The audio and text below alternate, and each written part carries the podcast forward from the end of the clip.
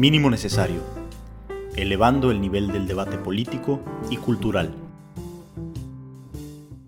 Muy buenas tardes, buenas noches o buenos días, dependiendo de donde nos escuchen. Esta es una nueva conversación para el podcast de Mínimo Necesario. En esta ocasión estoy muy contento de que me acompañe mi amiga eh, queridísima y admirada Alejandra Larcón. Ella es eh, artista, eh, acuarelista y estudió socióloga además, estudiaste sociología en Cochabamba, en la Universidad Mayor de San Simón, luego llegó a la Ciudad de México, donde estudió artes visuales en la Escuela Nacional de Pintura, Escultura y Grabado de la Esmeralda, cuenta con 16 exposiciones individuales en museos y galerías y ha participado en más de 80 exposiciones colectivas en distintos países, desde México, Italia, China, hasta Francia, España, Perú, Colombia. Eh, forma parte del eh, Sistema Nacional de Creadores FONCA dentro de la especialidad de artes visuales y es actualmente, si no mal me equivoco, beneficiaria de la beca Pollock Krasner Foundation. Eh, ¿Cómo estás, mi querida Alejandra? Hola, Alfonso. Gracias Gracias por, por invitarme, gracias por estar aquí, me encanta, estoy muy bien y aquí estoy. Oye, este, pues bueno, hoy este, quiero este, que hablemos de tu obra visual. Em, y antes como de, hacerte la primera pregunta, me gustaría como empezar hablando un poco de la, de, de lo, la impresión que me causó tu obra, que, que, he tenido la oportunidad de mirar en distintos eh, momentos. Lo primero que viene a la mente es algo reciente que subiste por ahí a, tu, a, tu, a la página oficial, que al final haremos la invitación a, nuestro auditorio para que te busquen y te sigan, eh, que es un esqueleto en posición eh, horizontal con dos batracios, dos ranas, eh, que están, las está como chocando y a mí me parece que es como, como, un, como un ritual, o sea, me imagino a, los hombres primitivos tratando de hacer luz pero con dos este, ranas y, y, lo que vemos escurriendo de, la, de la, cabeza, o sea, la, la, la, sensación que me da primero de estas ranas, de ese esqueleto que está chocando las ranas, es un fondo dorado que le has puesto que parece como esta, esta aureola de, los, eh, de las figuras bizantinas, pero también se escurre esa parte de, de, de, doro, se desdora y se cae a la caja torácica del esqueleto como, como una sangre, como miel, como sangre. Entonces, eh, me encantó esa, esa imagen. Eh, otra que me gusta mucho es una que, que, soñé, y digo, evidentemente estaría como yo mintiendo si, si dijera al autor que soñé exactamente eso, pero es algo muy parecido, y es estos perros, dos perros que se están eh, este, atacando, un, se muerden como un ouroboros, como esta serpiente que se muerde la cola, que uno le muerde eh, la cola al otro y el otro hace lo propio, pero en el centro, en el vientre, están como eviscerados, o sea, parece como que tienen un, este, es, es un huevo, algo tienen, ¿no? Ahí que está como, como saliendo, como de las entrañas. Eh, y desde luego tienes toda esta serie de morir en lugares importantes, que ya entraremos. A todos estos puntos entraremos a lo largo de la charla, pero las quiero mencionar como, como para abrir boca, donde pasas del acto visual al acto performativo, es decir, simulas morir en distintos lugares. Ya te preguntaré qué, qué, qué significa eso, pero me, me, me, llama mucho la atención, eh, digo, las fotografías están ahí para el acceso de todos en Instagram, eh, pero hay unas eh, particularmente eh, estimulantes, ¿no? Una, que, me viene ahorita a la cabeza es una que sales este, eh, acostada en un carrusel, abandonado y, y, y, o sea, muerta, ¿no? O sea, muriéndote en ese lugar. entonces, bueno, yo lo primero, después de hacer como estas descripciones, estos primeros acercamientos a tu obra, lo primero que te quiero preguntar es eh, sobre tu infancia. O sea, antes de, de, que vayamos de lleno a esto, o sea, tú naciste en Cochabamba. Entonces, eh, quiero que, que, me digas qué recuerdos tienes de, esos, de, de, la infancia, cuáles son las primeras texturas, los colores, luces, las impresiones. Eh, yo siempre he dicho que, o para mí me parece como una luz muy particular la de Berlín y una muy distinta la de la Ciudad de México quizá también relacionada con el material de, la, de los edificios, la arquitectura, eh, la, la, la, ropa de las personas. Y me parece decisivo que, que, haya sido Bolivia, haya sido esta región donde naciste, porque seguramente te dio una impresión eh, y me, me, interesa que, me, que nos hables de esas impresiones. Mm, pues sí, soy de, soy de Bolivia, soy de Cochabamba. Bolivia es como un país rodeado, rodeado de montañas y está en el centro, en el centro de Sudamérica. Entonces es como una isla, es como una isla rodeada de tierra y hay esta sensación de estar ausente del mundo o estar muy separado del mundo. Y mi ciudad está rodeada de los Andes. Toda mi ciudad, Cochabamba, tiene montañas muy altas. Entonces, para donde mires, siempre, siempre hay montañas. Entonces hay una sensación de protección y a la vez de aislamiento, de estar lejos del, del mundo, lejos de todo. Y mi infancia, mi infancia fue en esta ciudad, que es como parecida a México en, el clima, parecida en las estaciones. Es muy, muy húmeda en, en verano, llueve durante dos meses seguidos, entonces creo que es muy acuosa, que creo luego tiene una relación con la acuarela. Y mm, tuve una infancia con unos papás comunistas, entonces eh, había una visión siempre muy contestataria de las verdades, muy contestataria del sistema, de, muy, muy, muy vigilante de qué mensaje nos quieren dar y qué mensaje hay atrás. Eh, no, no, no, podía ver tele, entonces toda mi, mi educación de, de, de, historias fue con los cuentos, que luego fue lo que fui retomando después. Fue oral, escuchaba muchos discos de vinilo donde escuchaba Caperucita una y otra vez, Blancanieves una y otra vez. Entonces creo que todo eso tuvo influencia en el trabajo que hice después. No sé si contesto tu pregunta. Eh, bueno, o sea, que, creo que como, o sea, una, una, como respuesta lineal no, no, no, existe, pero me encanta esto que dices de las montañas, eh, porque además hay algo sagrado en las montañas, ¿no? O sea, siempre está como, como esta, en, en muchas culturas está el, eh, la edad de la montaña como centro sagrado. Uh -huh. y, y, me llama eh, la atención que no sé, no sé cuál ha sido tu experiencia, o sea, en México, cuando las personas saben que eres de Bolivia, ¿qué referentes tienen de Bolivia?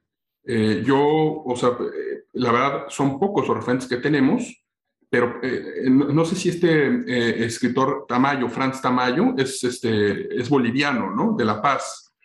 Sí. y tú has hecho una recuperación de Arturo Bordá, de un pintor simbolista, ¿no? ¿Qué, qué, este, ¿Qué me puedes decir? Porque me interesa mucho este pintor. O sea, lo, vi, lo conocí gracias a ti y quiero que... Ahora, de hecho, eh, gracias a ti me enteré de que su, su tumba está abandonado, tiene un, un, conflicto ahí, ¿no? Raro. A ver, platícame, Alejandra. Es una entrevista donde hemos saltado muchos temas ahorita, pero, pero tiene sentido al final. Como los mitos, al final son circulares. Me encanta, sí. Pues, pues eh, yo soy descendiente de Arturo Borda. Ah, ok. Ajá. Por eso, sí. Ajá. Pues su hermana, Ajá. la hermana de Arturo Borda es Angélica Borda, y Angélica Borda es la mamá de mi abuelito. Y en esa familia solamente ella tuvo un hijo, que es mi abuelo, y, eh, y mi abuelo solo tuvo un hijo, que es mi papá y mi papá es hijo único. Entonces, eh, esos cuadros de Arturo Borda estaban en mi casa y esta calavera con cabellos y, y, y, un campizal de flores estaba en mi casa. Mm, en mi cuarto de niña había otro de sus cuadros que era un ángel que flechaba una flecha. Y mm, pues yo crecí rodeada de esos cuadros y yo no sabía, además, que los demás niños no tenían esos cuadros en sus casas. Entonces, para mí era muy natural como convivir con estas imágenes.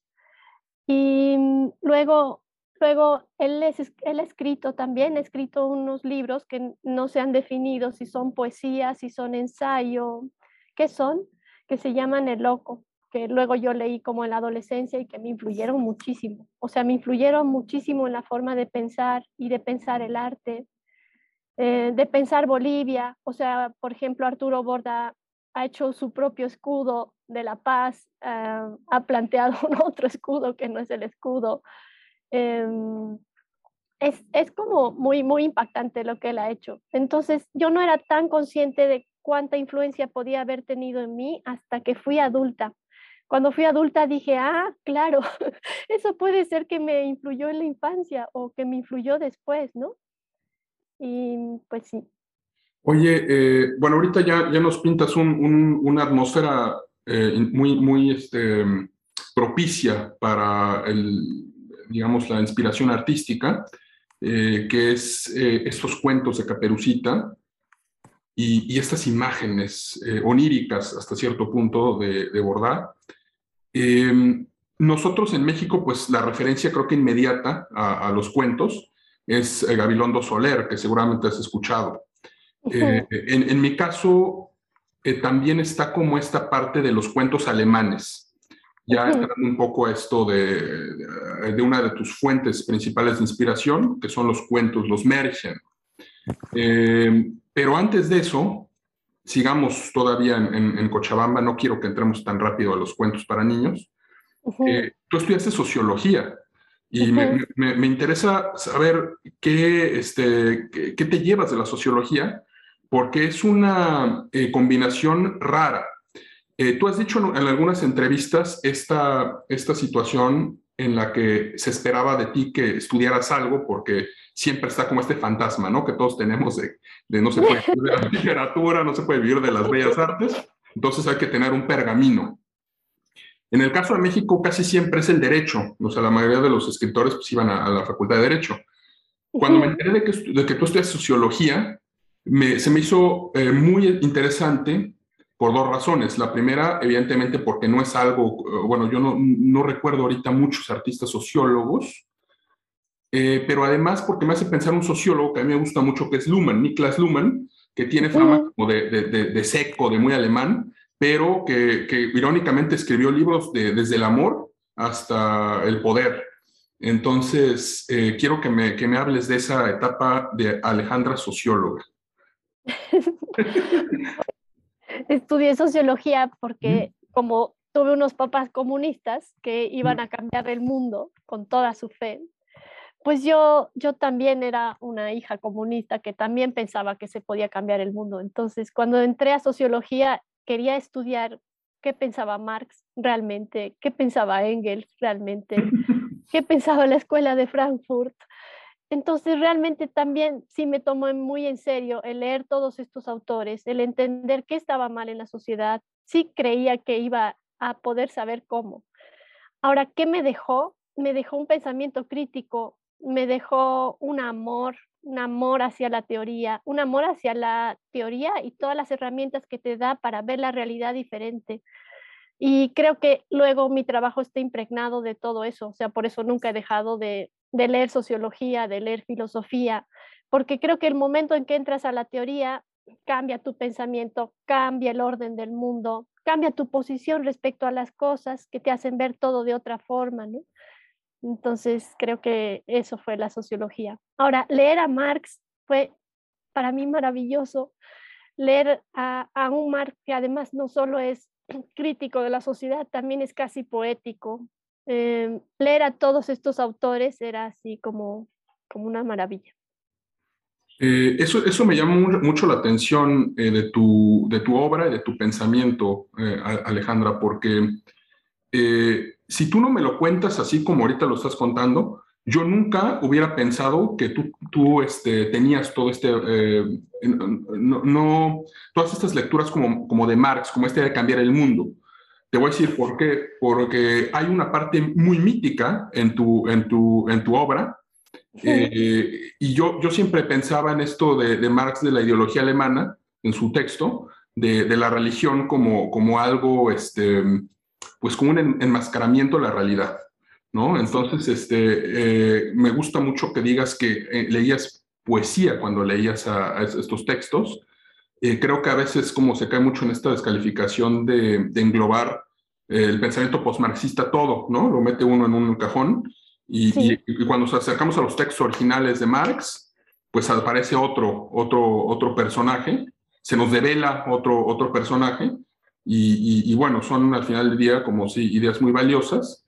Eh, además, eh, tampoco hubiera yo sospechado este, este interés por la escuela de Frankfurt, por el marxismo, porque eh, también en tu, en tu obra de arte hay una fascinación por el acuarela, por el agua, por los fluidos, como una manera de romper eh, los compartimentos estancos de los, de los pensamientos, ¿no? O sea, yo no, yo no te imaginaba con esta idea de la superestructura, de este, la ideología alemana, eh, del capital, ¿no? Pero para destruirla. Mi interés es de destrucción. Claro, claro de reconversión, de, de, codificación y reconstrucción, es de, mm, es como lo de Derrida, es de, tenemos que deconstruir eso, pero primero hay que reconocerlo. Y justo esto mítico que tú mencionas, es eso lo que me interesa, es la parte mítica que tenemos que reconfigurar, porque esa es la que va a ir determinando todo. Entonces ahí es donde hago luego mi trabajo. Y es profundamente, no sé si marxista, pero sí tiene esta postura de eso es lo que tenemos que romper. Reconocer cuál orden está para romperlo, ¿no? Es marxista, creo. Bueno, pero, pero ahí hay un, este, o sea, en tu proceso de ruptura hay una estética.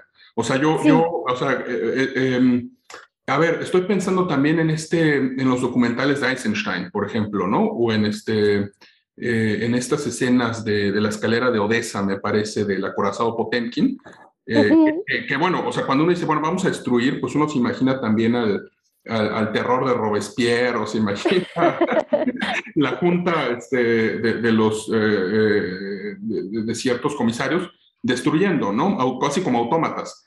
Pero claro que en este proceso, pues está, hay una riqueza también artística, ¿no? O sea, ese proceso de destrucción deja tras de sí huellas eh, eh, muy interesantes, o sea, una, una, estética que me hace pensar también en, en todos estos collages de, eh, de la época soviética, de, de, esta, este, Kulagis y, no me acuerdo cómo se llama la, la otra, estos, estos dos que hacen los, este, eh, collage de las marchas y el plan quinquenal, y me hace pensar en Eisenstein, como te digo, ¿no? Entonces, eh, pero bueno, ya, ya nos salimos demasiado de, este, realmente a mí lo que me interesa es que volvamos a lo visual, eh, pero ¿quieres decir algo? es estético, totalmente. Y hay un posicionamiento en lo estético. O sea, el momento en que, por ejemplo, decides pintar los grandes mitos griegos, como el de Perséfone, pero ya no pintarlos en óleo, pintarlos en acuarela, hay un posicionamiento, porque también la acuarela es una técnica, una técnica menor, como le dicen a veces, ¿no? Pero también yo pienso que es una técnica profundamente femenina, que sí tiene una, una, una contratapa, tiene un otro lado distinto al óleo, que ha sido legítimamente masculino en toda la historia del arte, ¿no? Entonces también hay un posicionamiento de reconfiguración desde lo estético con la técnica, ¿no? Claro, em, e-, es algo que, a lo que, lo que te quiero preguntar cuando eh, más adelante que quiero que me digas como las líneas de tu, de tu producción visual, eh, porque es algo en lo que insistes en, distintas entrevistas y en distintos textos, en los fluidos y en este de lo femenino eh, relacionado a la acuarela. pero quiero hacer otra escala antes de, de aterrizar de lleno. Eh, y es tu llegada a México. ¿Qué, qué impresiones te, o sea, qué, impresión te, te, da México al llegar y qué, y qué, qué experiencias te da eh, tu paso por la Esmeralda? Pues, pues me impresionó muchísimo cuando llegué cuán parecido culturalmente era México a Bolivia, porque son muy, muy, muy parecidos. O sea, tienen algo cultural, mestizo, caótico, muy, muy parecido. Y yo no pensaba que habían más lugares así. Eh, eso me impresionó muchísimo. Me, me impresionó mucho la, la calidez humana de, de, los mexicanos, que fue por lo que al final me quedé. Y mm, esta historia que nos ha marcado de una forma muy parecida, para bien y para mal. Ahora, mm, en la Esmeralda, la Esmeralda algo que me dio infinitamente grande es uh, acoger este mi lado sociológico al recibir todo lo conceptual. O sea, en la Esmeralda yo pude como ir dando forma a lo conceptual desde lo técnico que yo había aprendido en Bolivia, que es la acuarela. Sí.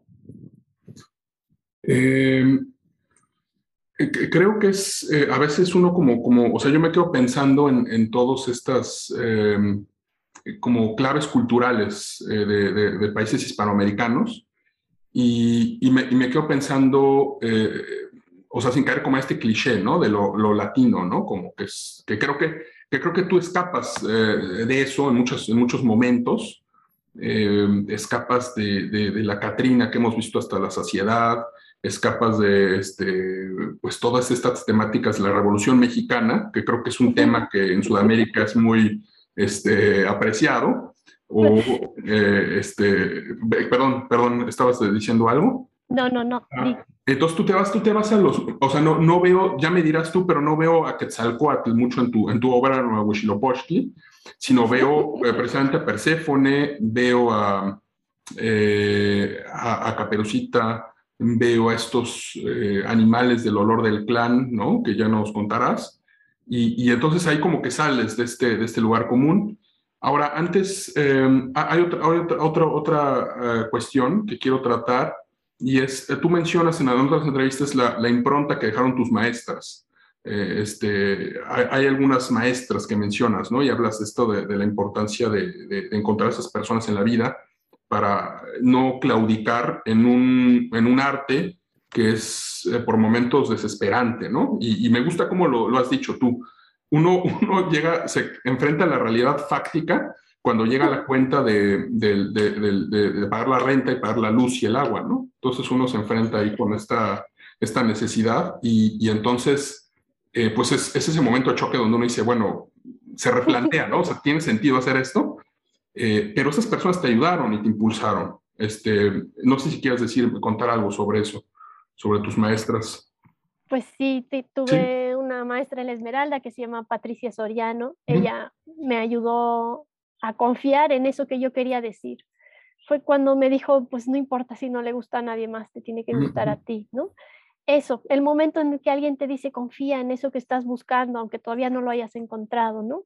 Carla Ripey también fue otra maestra en la Esmeralda, luego uh, Raquel Schwartz de Bolivia, Valeria Paz, em, Roxana Moyano, como que han habido muchas mujeres muy bondadosas en el camino que, te dicen o luego te invitan desde donde están, ¿no? Sí, mira.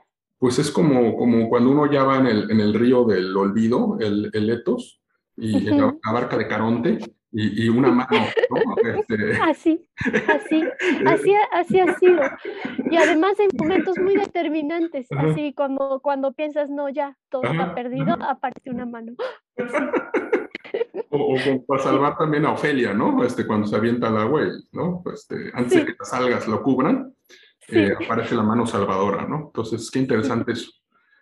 Eh, bueno, eh, este, mi querida Alejandra, ahora sí, si yo te, si yo te pudiera, este, si yo te pregunto qué líneas, cómo describes tu obra visual, ¿qué me dirías? Por aquí encontré unas citas tuyas de una, una entrevista que te hicieron hace tiempo, y, me permito traerlas aquí a la, discusión, a la plática. Eh, lo apolíneo separa y vendría a ser la línea de lápiz, mientras que la acuarela nunca divide. Sencillez, que no es lo mismo que simpleza, transparencia, claridad, luminosidad, suavidad, para trabajar la complejidad, la violencia. Este, veo ahí, este, pues sintetizar un programa eh, la técnica, como ya adelantábamos, de la acuarela y el agua, pero los temas, la violencia, la sangre, la luz. Eh, pero te, doy, te doy este, la, la palabra, por favor. pues sí, pues sí, yo pienso que e, esa es mi forma de trabajar y eso es lo que, a lo que quisiera llegar. No sé si es a lo que llego, pero es a lo que yo quisiera llegar. Y sí, tiene que ver muchísimo con este lado apolíneo y este lado dionisiaco. Ahora, lo apolíneo sería la línea, pero también asociado a la voluntad, a, la voluntad sobre el caos.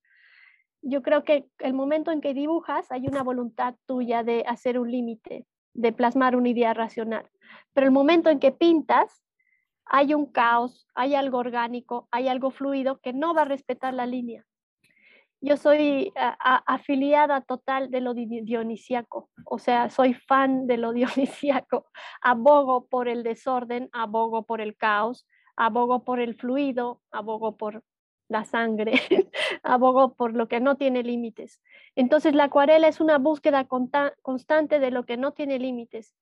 Por eso también trabajo los no límites entre, por ejemplo, la inocencia y lo salvaje. Por eso el lobo es niña, el lobo es caperucita, caperucita es el lobo. Y la acuarela me permite que se vuelvan uno, que se vuelvan un devenir además, ¿no? No que se vuelvan un otro ser, sino que se vuelvan un estar siendo lobo, un estar siendo caperucita.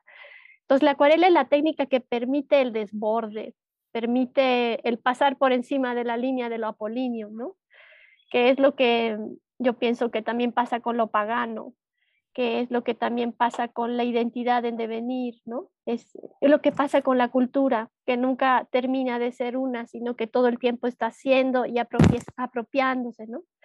Ahora, respecto a lo otro que mencionabas tú mm, de la transparencia, la simpleza y la delicadeza, creo que me interesa mucho trabajar estos temas que son tan difíciles o tan duros o tan feos de ver desde una forma bella, yo sí abogo por lo bello. A mí me encanta ver cosas estéticas que no las puedes dejar de ver, aunque cuando lo que ves no te gusta. Me parece que la acuarela puede tener un factor seductor, que cuando es bello y transparente y limpio y lleno de luz, te den ganas de ver, aunque luego lo que veas sea violento, ¿no? O complejo o no lo quieras ver me imagino temas trabajados violentos desde una forma totalmente sangrienta, casi como en una fotografía, eh, gore. Eh, no sé si yo quisiera ver, porque a veces es un exceso de información. Eh, yo pienso que el arte tiene eso a su favor, que trabajamos sobre lo bello, ¿no? Mm, siempre y cuando lo busquemos. Ahora, respecto a la simpleza, mm, creo que en mi búsqueda también hay un afán de lograr esto de forma simple, en pocas pinceladas, eh, detenerse. Eh, es antibarroco casi. Casi tiene que ver con todo lo oriental. O sea, admiro muchísimo toda la forma de pintar del sumier eh, oriental en el que se resuelve algo en tres trazos, porque resolver algo en tres trazos también está implicando un estado de conciencia frente a lo que estás pintando. Quiere decir que en un instante vas a resolver algo muy complejo, ¿no? Que es algo que la acuarela también te da, que por ejemplo el óleo no. El óleo tiene unos tiempos de secado extensos, ¿no? La acuarela no. La acuarela es un instante que empieza y acaba y además no tiene corrección. Entonces también hay, hay una búsqueda por este estado, ¿no? En el que cada trazo es el último. Eso, Alfonso. Eh, ahorita que, estás contando eh, lo de la belleza como horror, porque creo que también se, se, toca, o sea, a veces creo que se cae uno, más en estos tiempos, como que eh, creo que es una época difícil para el arte. Bueno, todos los tiempos han sido difíciles por muchas razones, entre la censura, entre este, la dificultad de cómo financiar ¿no? este tipo de, de producciones, de manifestaciones culturales pero ahora veo una, una sensibilidad, eh, algo curioso, que es como una, una idea de eh, eh, exorcizar a la belleza del horror. Y, y ahorita que estás diciendo esto, estoy, pienso en dos cosas. Una es que todos los mitos, o sea, si pensamos en la gorgona, pues podemos en la medusa, yo cuando leí esos mitos, pues sí me imaginaba la, la, la, la espada de, de Perseo, este, cubierto chorreando de sangre, el cartílago de la cabeza de, Medusa, los ojos como mirando, las serpientes devorándose entre ellas, eh, este, este, ¿cómo se llama? La Orestes, después de asesinar a su madre, que se queda abrazado a la estatua de Atenea y llegan estas erinias a, como, a, acosarlo por, ser este, eh, cometer este matricidio, eh, vengando a su padre. Eh, hay un horror ahí, o sea, las podemos imaginar como estos mitos, eh, como creo que a veces se tiende ahora, de como muy, muy despojados de toda la sangre, como, como muy, muy eh, acartonados, ¿no? Y, pero, pero, pero que pueden ser muy violentos. eso es una cosa. La otra, estaba pensando en Angélica Lidel, que te pregunté hace unos, hace unos, unos, unos días, eh, porque de hecho ahora en septiembre vino con su, con su producción Livestock a Berlín. Eh, no tuve la oportunidad de verla, es algo que lamento mucho y ahorita estoy incluso trabajando la posibilidad de viajar hasta Francia para alcanzar una de sus dos este, últimas eh, escenificaciones este año, del Livestot. Porque en Livestot pues está esta conjugación de, del, del, mundo de los toros eh, con eh, este, Tristán Isolda, con Isolda. ¿No? Tienes que ir, por favor con todo este mundo, con este mundo wagneriano. Entonces me, me, encantó, me encantó lo que leí. Eh, y em, tú cómo ves esto? O sea, bueno, yo sé que tú has leído o, has tenido acceso a la mayoría de los libros de Angélica Lidell y creo que ella sí recupera este horror, ¿no? O sea, este horror de, de, de la... De, la de, hecho, había personas que se salían, o sea, como de, la, la significación y es algo que escucho todo el tiempo, ¿no? Que si se presenta una escena eh, de cine. Ahora en diciembre se va a estrenar una película islandesa de, de, Sion, de, este escritor islandés, eh, que em, eh, es de, una pareja que de pronto recibe un hijo como un borrego. Y, creo que tiene, en, en, Cannes creo que fue nominada, no sé si premiada, y tanto en el caso de Angélica Lidell en Berlín como en el caso de, esta película islandesa, la nota que, que, yo leí era, la gente se sale, ¿no? Asqueada asqueada de no soportar tanta belleza o, tú qué opinas? Yo creo que Angélica Liguel provoca, provoca, provoca y llega al límite, llega siempre a los límites.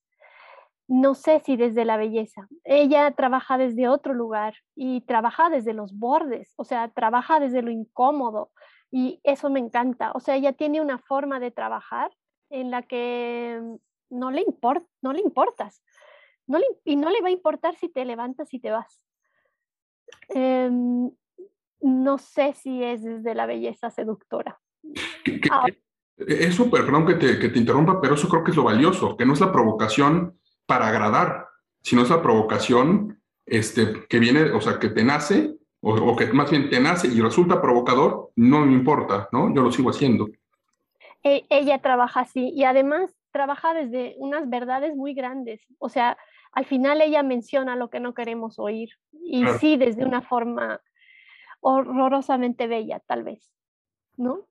Em, yo en, este respecto, eh, Alejandra, me acuerdo, em, bueno, Angélica Lidel también, como dices, es muy provocadora, antes la entrevistaban y decía, yo no soy feminista, ¿no? Entonces se, echó, se hizo muchos enemigos por esa declaración. Pero eh, me llama mucho la atención que en alguna, y de hecho es algo que me gusta mucho de tu obra, porque en una entrevista, una de tus primeras entrevistas, me imagino, eh, tú decías, es que eh, a veces como que se olvida que una madre puede ser una madre violenta, una madre mítica, ¿no? O una, este, ni siquiera nos vamos a lo mítico, una, abramos la sección de nota roja de cualquier día y hay el número de casos. Entonces tú exploras como la feminidad, eh, esta idea de la mujer, pero desde mi perspectiva como que no caes en el lugar común, sino que eh, eh, la exploras desde una perspectiva distinta. Entonces te quiero preguntar, ¿para ti qué significa este, trabajar en lo femenino? Justamente desenmascarar que también lo femenino puede ser voraz, también lo femenino puede ser castrador, y también lo peligroso que puede ser, por ejemplo, idealizar el, idealizar el rol materno, ¿no? El rol materno puede ser el, el, más destructivo. De hecho, de hecho, se trabaja desde lo mitológico. En lo mitológico está ahí. Lo mitológico tiene ese lado. Ahí está madre buena y ahí está madre mala, ¿no? Está Circe, está Medea. No sé, en la mitología griega está tan presente este lado femenino destructivo que yo creo que incluso desde el lado feminista tendríamos que rescatar, porque es ese sobre el que también se tiene que trabajar, ¿no? Eh, Clitinestra, Electra, ¿no? Sí, sí, eh, Yocasta. es Yocasta, claro. Y si nos vamos a, a, la mitología germánica, pues ya te aparece Brunilda, ¿no? Brunilda. Que es algo muy distinto como que esta idea de la doncella, ¿no? De la pintura para Eh, eh, entonces, eh, eso es, es, muy estimulante pensarlo desde esas coordenadas. ahora, ya pasando de lleno a tu, a tu obra, porque hemos venido como que bordeando ¿no? los temas, una de tus primeras series es esta del olor del clan, ¿verdad? ¿Cuál es la idea que hay detrás de eso? Sí, El olor del clan fue, creo que la segunda serie que hice después de Caperucita. En esta serie, a diferencia de las otras, no partí de un mito. Yo creé eh, los personajes y tiene que ver con la familia, tiene que ver justo con esto de oler al clan y tiene que ver con la pertenencia. Entonces, eh, en esta serie, todos los miembros de este clan tienen unos calcetines que tienen una enfermedad, tienen como una varicela en los calcetines. Entonces, si quieres ser miembro de tu clan, tienes que enfermarte de lo que está enfermo tu clan. Si, mm, si quieres salir de tu clan, tienes la opción de quitarte los calcetines, pero ya no perteneces. Entonces, en la serie trabajaba, es mejor pertenecer, a veces es mejor pertenecer y enfermarte de lo mismo que los tuyos, que estar sin enfermedad, pero solo. Eh, trabajé eso, luego lo trabajé con los pulpos, y hay dos clases de pulpos, hay unas que son las pulpos color morado y hay unas las que son las color verde. Las color verde son las que no quieren ser esta madre, esta madre castradora. Entonces se cortan, se cortan sus tentáculos, se cosen de otra forma, se hacen casi como un gran falo. Y tiene un precio. O sea, el, el hecho de no ser como heredaste ser, cortarte, coserte y hacerte de otra forma, tiene un precio, que es a veces extrañar eso que estabas destinado a hacer. Y las pulpas moradas son las que no se cortan, son las que van a ser unas castradoras, van a ser unas mujeres muy femeninas. Y, bueno, también ahí está como uno de los eh, motivos centrales de cualquier mitología, que es eh, la estructura agonal. O, o, sea, que hay un bien o hay un mal, uh, lo sagrado y lo profano. Em, y creo que te permite mayor, o sea, estas ideas que a veces cuando los, los mitólogos como Levi Strauss lo plasman en, sus este, textos, eh, por más vívidas que sean sus descripciones, ¿no? Estas de Malinowski recorriendo los mares del sur, tú tienes la posibilidad de, de, de, como dices, echar mano del color para discernir entre los pulpos eh, violáceos y, y verde. ¿no? Entonces, este, es ahí como que el acto comunicativo alcanza una mayor profundidad porque echa mano de un recurso, del recurso pictórico. Ah, es como que hay un orden atrás. O sea, ahorita yo te lo estoy explicando. El momento que tú ves la serie, si ves muy bien, puedes decir, ¿por qué solo las verdes se cortan y las moradas no? Entonces, hay un orden. Es como que ah, detrás de la serie yo he hecho que hay una lógica y, y no he hecho que nunca una morada se corte, ¿no? Ahora, puede ser que se perciba o no. Ahora, lo que a mí me interesaba es que detrás hay un orden que tenga una lógica, ¿no? y es con esa lógica que voy haciendo la serie, ¿no? Y, el artista también ahí se asume como, como, Dios, ¿no? Porque está como detrás creando una cosmogonía. Eh, eso me, resulta eh, muy potente, esa, esa reflexión. Eh, y, bueno, este, te iba a decir ahorita algo más acerca de estos pulpos, de que si se perciben o no, pero la idea que, que está uno detrás pero se me ha olvidado. Eh, entonces, mejor te pregunto ya de lleno a uno de mis temas favoritos, que es eh, el mundo de los cuentos para niños.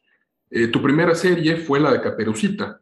Y, le quiero también quiero compartir aquí en nuestro auditorio que, que hay una fotografía tuya que me, que me gusta mucho.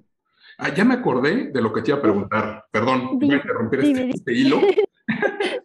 Eh, ¿Cuál es tu posición como artista, como artista eh, que se asume en la potencia creadora eh, del accidente?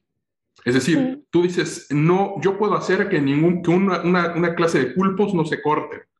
Pero ¿qué tal si un pulpo, si ocurre un accidente en el atelier y un pulpo corta? O sea, ¿cómo procesa el accidente la cosmogonía de Alejandra Alarcón? Em, no hay accidentes en el orden. No, no ha pasado que un pulpo morado se corte, pero hay accidentes todo el tiempo en el hacer. O sea, todo el tiempo en el momento de pintar, el momento en que uno decide pintar con agua, quiere decir que tu vida va a estar llena de accidentes. Entonces, todo el tiempo yo tengo una idea que dibujo como yo digo que va a ser y todo el tiempo el agua la destruye. Entonces, mi, mi, proceso está lleno de accidentes. Ahora, todo el tiempo hay un proceso de aceptar el accidente. A veces es, un regalo, a veces el accidente me da algo que yo jamás hubiera esperado y a veces es un enojo total. O sea, a veces me he pasado dos semanas haciendo un dibujo, mancho y el accidente destruye todo y yo quedo de muy mal humor. Hasta que logro decir, bueno, ya, ¿qué hago con esto? ¿No? ¿Cómo es la vida, no? Eh, pues sí, porque al final eh, pues son como estos meteoritos que destruyen a los dinosaurios, ¿no? Se, se, elimina, pero de ahí pues sale un tipo de lecho, ajá, un tipo de lecho, un tipo de protozoario, un tipo de, tigre de dientes de sable que no existía en la anterior cosmogonía. Eh, así, así, sí, sí, y esto, y en realidad tiene todo que ver con cómo toma uno eso. Ahora, cada vez tomo mejor eso, ¿no? Cada vez lo veo más como una oportunidad que como un accidente de que destruyó todo, ¿no? No, pues muy, muy bien, me gusta, me, gusta mucho ese mundo. Eh, el mundo, me, gustó primero tu respuesta como muy tajante de no hay, no hay posibilidad de accidentes en el orden. Mm, no hay, no hay, no hay. Pero, pero después ya, ya también como que matizaste con esto de, bueno, he aprendido a vivir con el accidente, porque te veo también en estos videos que luego subes donde va la línea del agua recorriendo el lienzo y, es difícil controlar el, el, fluido, ¿no? no hay control. No hay, control. No, también a veces pienso, no soy yo la que pinta, es el agua. Y en, la acuarela pasa mucho que no eres tú el que pinta, es el agua, y es la gravedad, y es la temperatura, y es el algodón que recibe pienso mucho eso. Y la, otra cosa que pienso mucho también es, no soy yo, es la luz. O sea, yo solo dejo que la luz pase y la luz está abajo, la luz está antes, la luz es el abajo, el abajo que uno deja pasar. Si uno tapa mucho la luz, o sea, si uno pone demasiada pintura, la luz no puede pasar. Entonces, pintar es un acto de dejar pasar la luz, que está antes y que está abajo. Entonces también tiene algo así como en el que te rompen tu voluntad de Dios. Tú eres el medio en el cual el agua fluye y en el cual la luz, dejas pasar la luz, ¿no? Eres el, medio para que eso pase. Em, no, pues muy, provocador, sin duda, y me, hace también pensar en, esto que decía Luhmann, este sociólogo con el que iniciaba la charla, en el que en su sociología prácticamente el ser humano pasa a segundo término, que es como el centro de la sociología, ¿no? De Max Weber, de, de, Marx y muchos otros este, eh, sociólogos, filósofos. Bueno, en el caso de Marx también está como en la edad más del sistema de producción, pero en el caso de Luhmann dice, no, pues son sistemas de comunicación, o sea, yo me fijo en la comunicación, ¿no? O sea, pues la comunicación del, del, amor, pues es el sexo, ¿no? O el, la economía es el dinero, o la política es el poder y, los seres humanos participan de esos sistemas de comunicación. Y ahorita, como lo dices, pues eh, está entre, entre esa Alejandra que participa del sistema de la luz, del sistema del agua. Eh, con sus reglas, además, ¿no? Que yo no puedo cambiar. Exacto, exacto. Tú tampoco, eh, o sea, como no caes en este solipsismo de, bueno, yo desde mi nivel voy a cambiar todo, sino que este, más bien como también está como esta otra parte más sagrada de demiurgo, de hechicera, de sacerdotisa de los evangelios del agua, eh, que, como dices, o sea, simplemente eh, eres una, una eh, haces una exégesis de esa verdad que puede tener ese, esa luz o ese material, ¿no? Como alquímico. Casi. Exacto, ajá. Oye, este, pero bueno, ahora sí recupero mi hilo ah, ah, ah, que, había ya, ya este, abierto antes. Eh, y es, entrábamos ya de lleno a los cuentos para niños, eh, a Caperucita. Eh, cuéntame de esta serie que hiciste de Caperucita, por favor, cuéntanos. pues es una serie que empecé cuando estaba en la Esmeralda, de hecho fue mi tesis, en la que yo quería trastocar el orden que había en ese mito y quería mm, justo hacer eso que te había comentado, que era hacer que los límites entre uno y otro sean difusos límites entre lo salvaje, lo doméstico, la inocencia, lo femenino, lo masculino, lo devorador, eh, el dominio. Eh, entonces quería hacer que todo el tiempo sea un tránsito entre uno y otro. Y empecé por la idea más obvia, que era que Caperucita sea el lobo.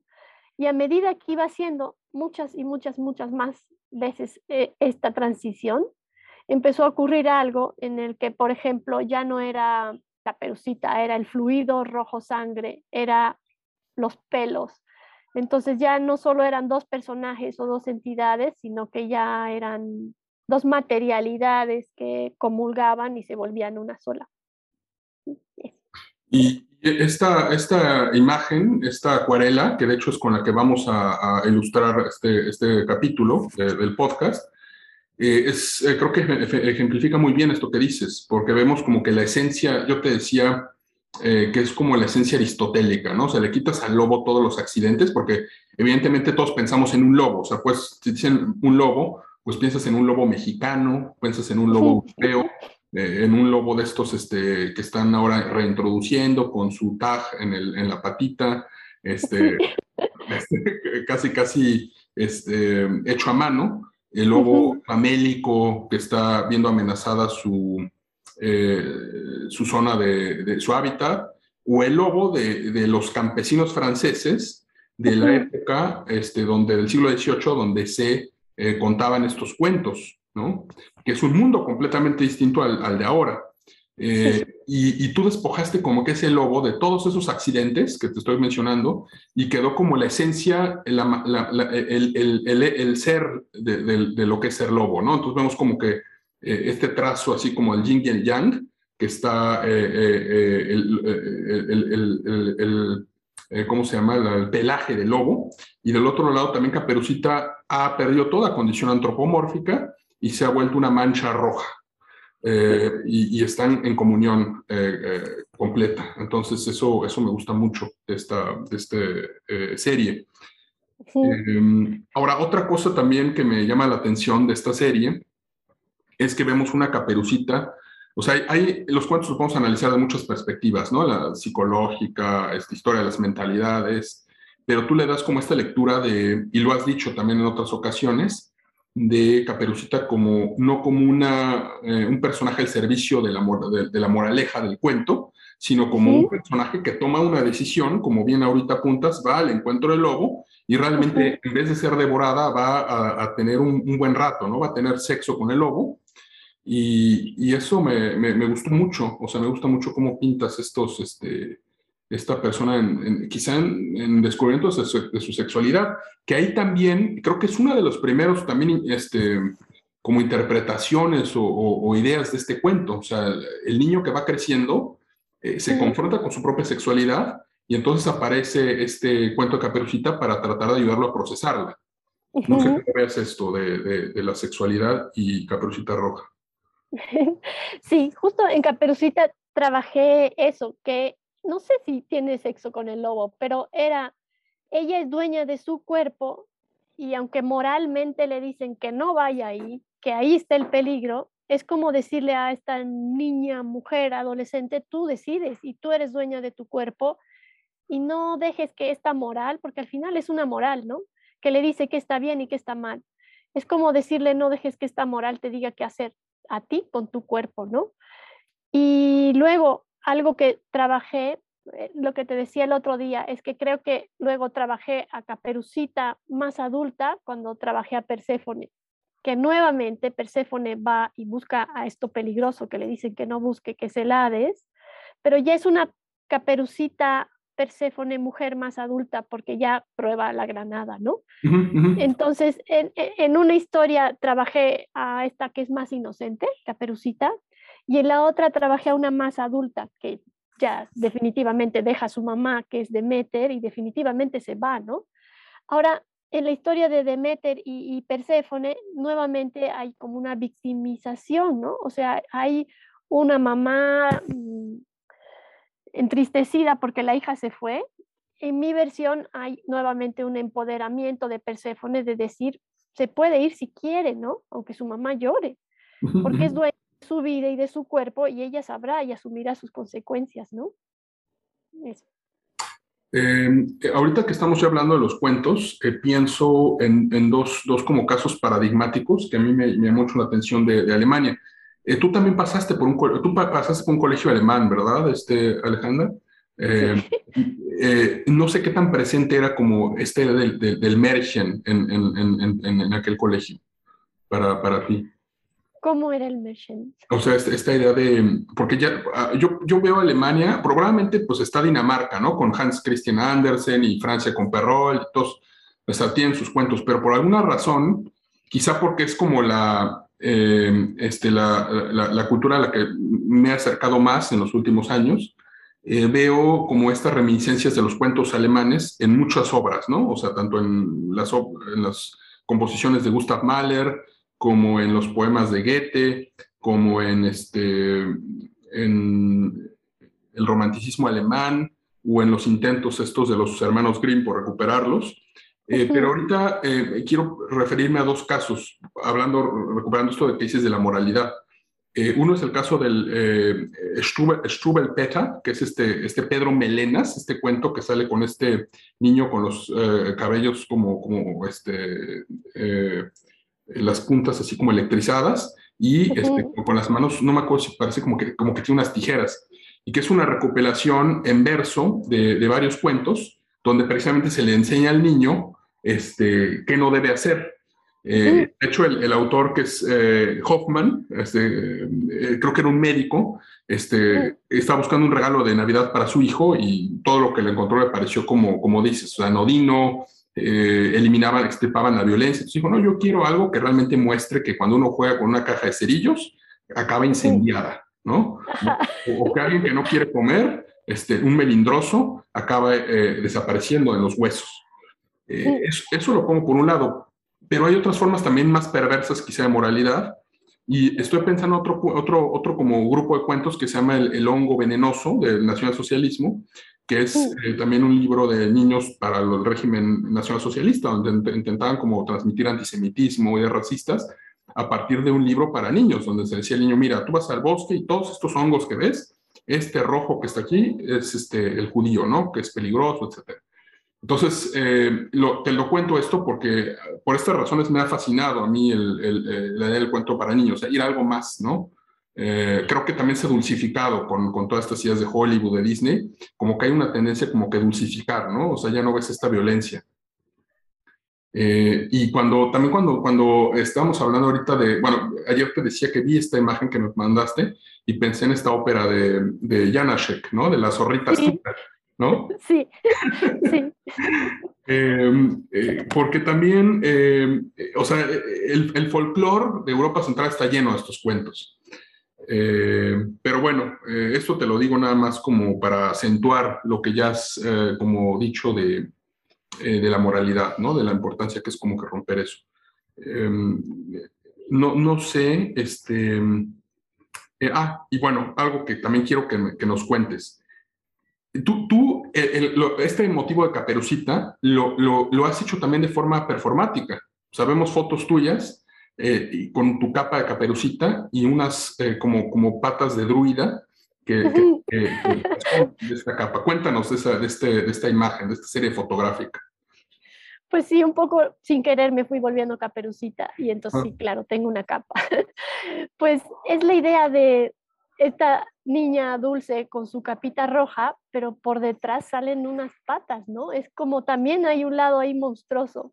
Y había un juego de palabras que era Caperucita is back. Caperucita ha vuelto, pero en realidad is back está atrás, ¿no? es como eso que no queremos ver. Y creo que tiene que ver con esta idea de la sombra de, de Jung. La sombra es eso que no podemos ver de nosotros mismos, que no queremos ver de nosotros mismos, que no queremos nombrar, eh, que no queremos reconocer ante los demás, que nos da muchísima vergüenza. Entonces, esta caperucita con estas patas que salen de abajo es como caperucita y su sombra, que ella misma no ve, ¿no? Solo la pueden ver los demás. Claro. Sí. Em, oye, ahora te, ahora te quiero pasar a otro tema, el libro de la leche y el libro de los finales. Cuéntanos estos títulos tan uh, disruptivos. El libro de la leche es una serie que hice después de ser mamá. Eh, no tiene mitos, es una serie en la que trabajé lo corporal muy directamente y era una serie para tratar de entender qué me estaba pasando después de ser mamá, de entender dónde empezaba yo, dónde empezaba el niño o el bebé, si éramos una sola entidad, si éramos un solo líquido amniótico, si éramos una sola leche. Entonces trabajé todo eso. En, e, estas series son, son acuarelas chiquititas, a diferencia de las otras que son muy grandes. Y, le llamé libro porque quería que, que, en la noción del libro esté todo, todo reunido respecto a ese tema, ¿no? Porque un libro es eso. Ahora, me encanta la idea de que un libro no sea un libro, que un libro pueda ser líquido, que un libro puedan ser acuarelas, video, performance. Eso, y el libro de los finales es una serie que empecé en la pandemia. Creo que como a todos me movió y me removió el pensar que, que vamos a acabar. Entonces era un poco darle la vuelta a esta idea del fin, pero del fin de qué, ¿no? El fin de lo humano. Entonces jugaba con la idea de si acaba lo humano, que sigue? Entonces empecé a hacer estas sillas, que además em, no son cualquier sillas, son estas sillas de, colección, son las sillas de la Bauhaus. Em, entonces jugaba con la idea de una silla de colección, que además una silla es como un símbolo de la cultura del hombre occidental. O sea, la silla es donde pasamos la mayor parte del día, ¿no? Más ahora con la pandemia. Pasamos en la escuela, en la oficina, mientras comemos el humano está sentado o está dormido o está sentado, casi no tanto parado y caminando, el occidental. Entonces era poner un hueso del fin del humano sobre una silla. Y quería plantear eso. Ahora, estas sillas y estos huesos tienen plantas que les están creciendo, tienen líquenes, entonces es la posibilidad de la continuidad de la vida más allá de lo humano y más allá de la cultura porque justo esas sillas no tienen ningún sentido si es que la naturaleza las va a cubrir de algas y de líquenes, ¿no? Ahora, trabajé otra idea en el libro de los finales, que era la idea del cuerpo, del cuerpo como un todo. Cuando decimos cuerpo, decimos 365 huesos, no sé, estoy diciendo mal el número, pero un cuerpo es un conjunto de huesos en un respectivo orden. Un solo hueso no es un cuerpo, aunque esté sentado en una silla. Entonces estaba anteponiendo esos dos conceptos.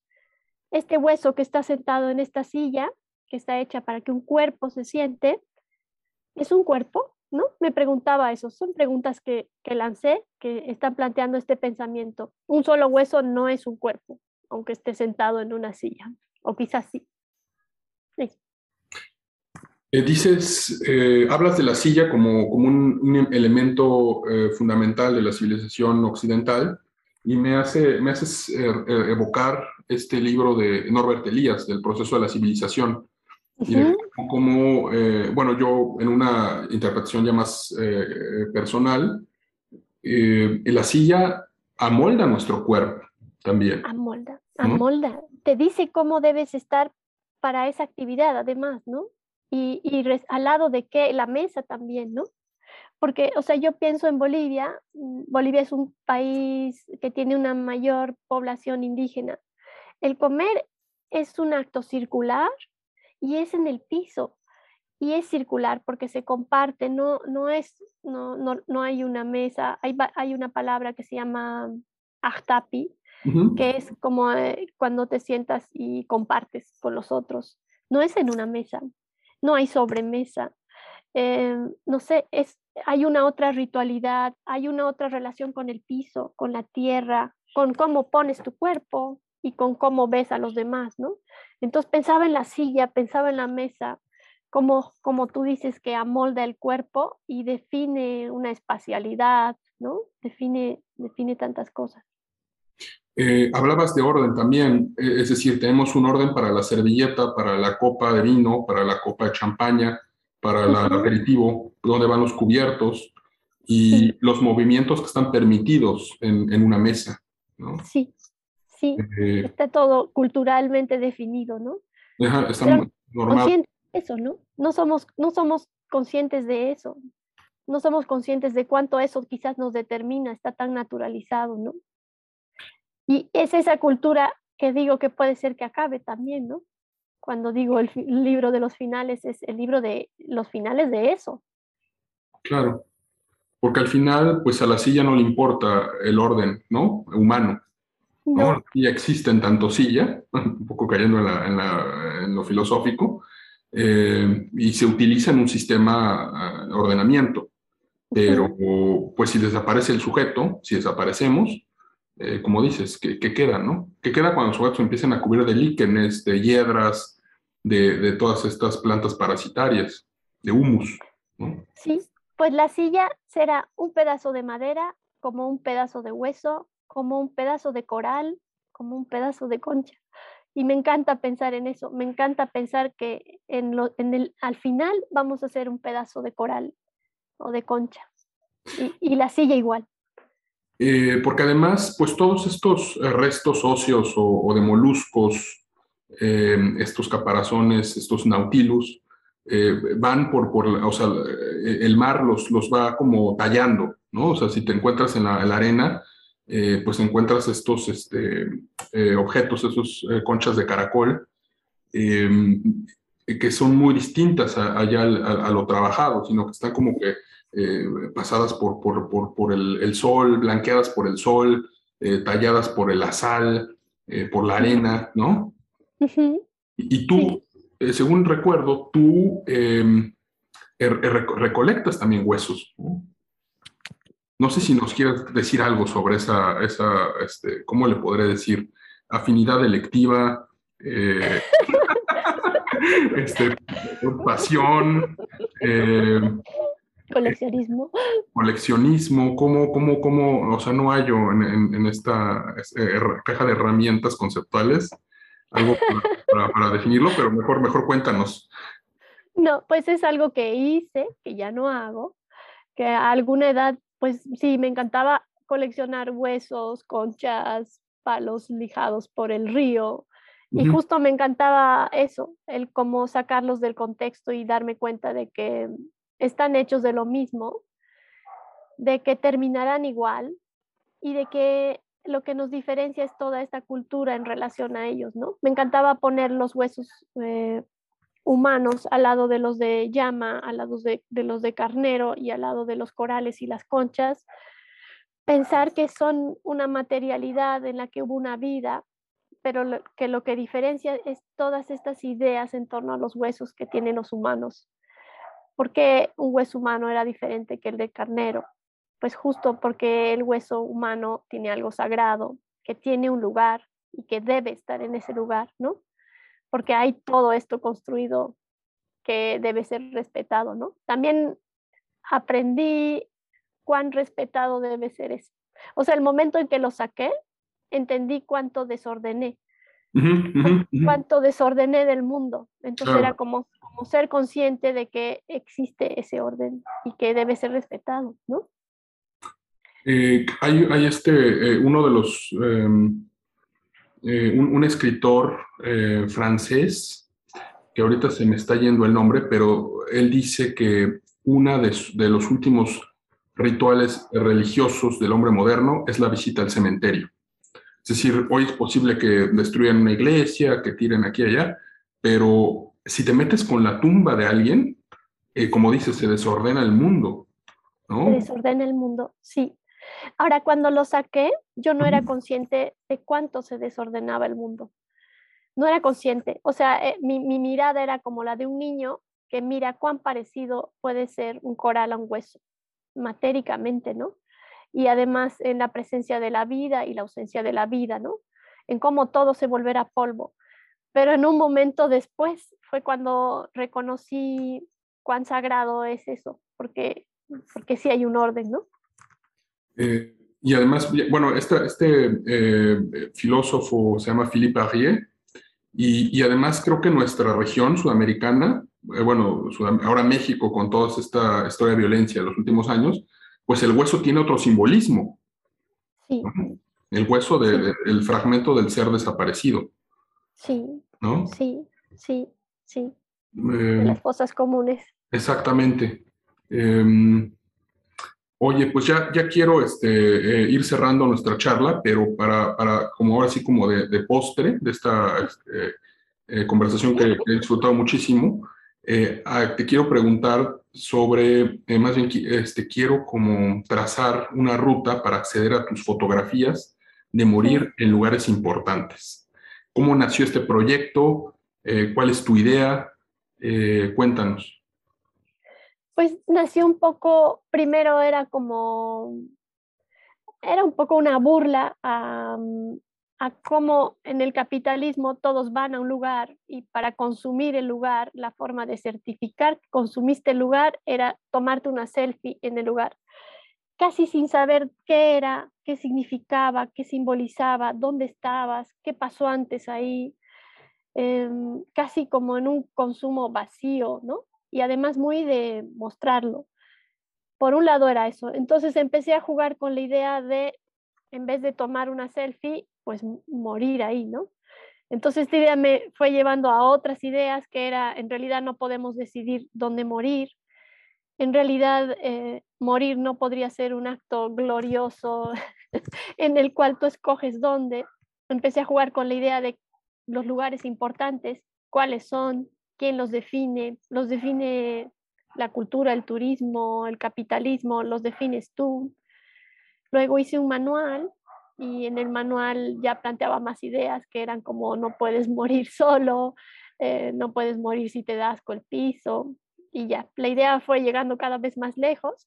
Ahora usé el mismo medio que yo criticaba, bueno, no criticaba, pero las empecé a poner en Instagram y pasó algo muy, muy curioso y muy lindo y es que mm, las personas me empezaron a mandar también sus fotos y también empezaron a, hacer las suyas en distintos lugares del mundo. Eso. Y están en una cuenta en Instagram que se llama Muriendo en lugares importantes. Eh, además, me acuerdo que en ese manual que yo alcancé a leer decía algo como, eh, está prohibido morirte si no pones el hashtag adecuado, ¿no? Para, sí. sí. cuando uno ve, este, por ejemplo, las estadísticas de, de la gente que ha muerto por conseguir el selfie perfecto, eh, pues eh, es, es, creo un indicio de esto que dices. Sí. Eh, y, bueno, dices bien, o sea, no, no podemos decidir dónde morimos. como el, está el Estado que se asume, pero incluso si el Estado asume el recuerdo de nuestros restos mortales, es hasta cierto punto, porque ahora la tendencia es como de desalojar las tumbas lo más rápido si no pagas, para que este, haya espacio para nuevos muertos, ¿no? Entonces, ahí creo que también sería una reflexión interesante. Primero, que los lugares adquieren un significado este, de, muerte, o sea, puede ser la calle más este, anodina o eh, más eh, gris de París, pero resulta que esa calle es donde hubo un atentado y murieron eh, tantos periodistas, caricaturistas, Charlie Hebdo. Entonces, ya automáticamente la calle eh, adquiere un significado distinto, incluso hasta ritual, porque se hacen peregrinaciones, ¿no? Para depositar ofrendas, etcétera. ¿no? Pues sí, tú has, tú has desarrollado en el texto que has escrito tan, tan hermosamente eso, tan profundamente eso. Este, pues sí, ya, ya, este, ya ni me digas, porque me, me, da pena como que... No.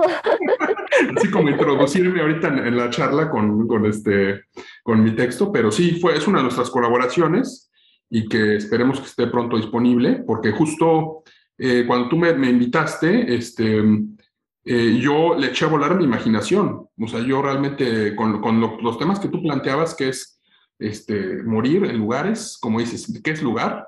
Qué es morir y qué es importante. Entonces llegué como esta, estas como reflexiones sobre el monumento, lo que significa el cementerio, lo que significa la habitación del moribundo. Sí, o esto que comentas tú en tu texto de cómo las familias buscaban morir lo más cerca de la iglesia, eso era un lugar importante, no sé, me encanta. O debajo de donde estamos parados, ¿qué había? ¿Quiénes ah. están enterrados? ¿Qué historia hay ahí? ¿No? Todos esos temas. Sí. Ahora, creo que la idea de morir también ahora con la pandemia ha sido algo que hemos tenido muy cerca, más que nunca antes en la vida. Entonces, también el morir a modo de juego libera algo, ¿no? El, poder reírnos o burlarnos o jugar a que morimos nos liberan de nuestro verdadero miedo a morir, ¿no? A todos. Eh, absolutamente, absolutamente. Hay un, Em, bueno, viene también desde la idea de, por ejemplo, eh, sustituir, sacrificar a un animal como sustituyendo al, ser humano, ¿no? Para agradar a un dios. Eh, y, morir, pues también puede ser como cuando jugar. Eh, esto me gusta mucho que acabemos así esta charla. La idea lúdica, la idea del juego, que va muy ligada al horror también. Y al sacrificio, como dices tú. Me encanta. sí. Eh, eh, estoy, estoy pensando en estos juegos de, oye, vamos, hay una fotografía incluso que tú tomaste, corrígeme si estoy equivocado, me parece que es Bolivia, donde están un círculo de, de, personas sumidas en el agua, sumergidas en el agua, en una piscina. Sí, es en Bolivia, sí. Eh, ahí uno puede decir, vamos a jugar a que nos estamos ahogando. Entonces te introduces en el agua, pero ah, sales al final, cuando estás a punto de, de desmayarte, sales, ¿no? Sí, sí, hasta el límite, ¿no? Jugar hasta ese límite en el que tú ya no resistes. Exacto. Y siempre hay en todos estos juegos de niños, de la roña, de la gallina ciega, eh, hay una inocencia, pero hay un aspecto más aterrador que se encuentra detrás, ¿no? Si, si escarbamos el origen del juego, va de la mano con eh, demonios, con la idea de, este, de simular la muerte, con la idea de eh, eh, ejercer un ostracismo a alguien de la comunidad, ¿no? Cuando estamos jugando, por ejemplo, a la gallina ciega, pues el, el, el, que sustituye a la gallina ciega de medio es alguien que paga este, el precio del sacrificio para que el círculo siga funcionando. ¿no? Claro, me encanta.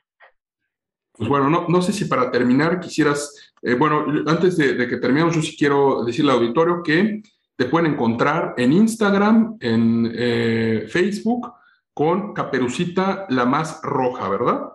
Sí, Caperucita la más roja. Y, Alejandra. Alejandra Alarcón. Eh, pero eh, me gustaría, este, si, me gustaría saber si tienes algunas reflexiones para concluir o qué, este, algo que me digas sobre el futuro de tus planes, qué, qué, qué, qué hay en mente ahora para Alejandra.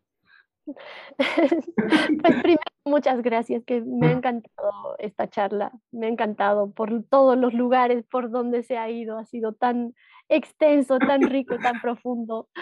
Em, pues estoy trabajando ahora mm, un, un, ensayo que trabajé en el taller en el que estábamos juntos, Alfonso y yo, que se llama Heridas heridas blancas y trabajo justo esto de los huesos y ahora lo estoy trabajando a nivel visual. Eso estoy haciendo ahora. Estoy haciendo como el vínculo entre la escritura y lo visual. Perfecto.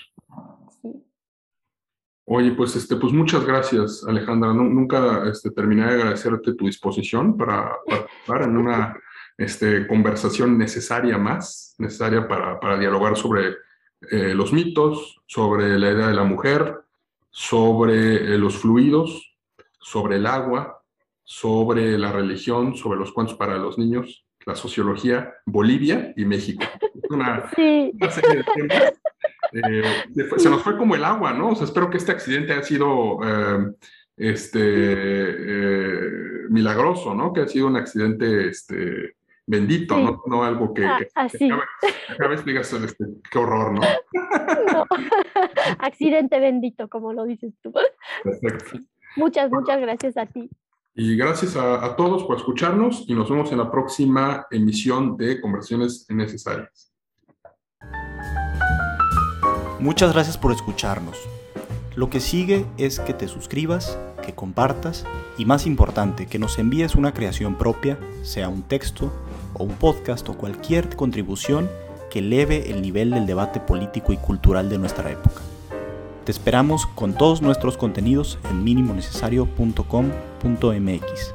Hasta la próxima.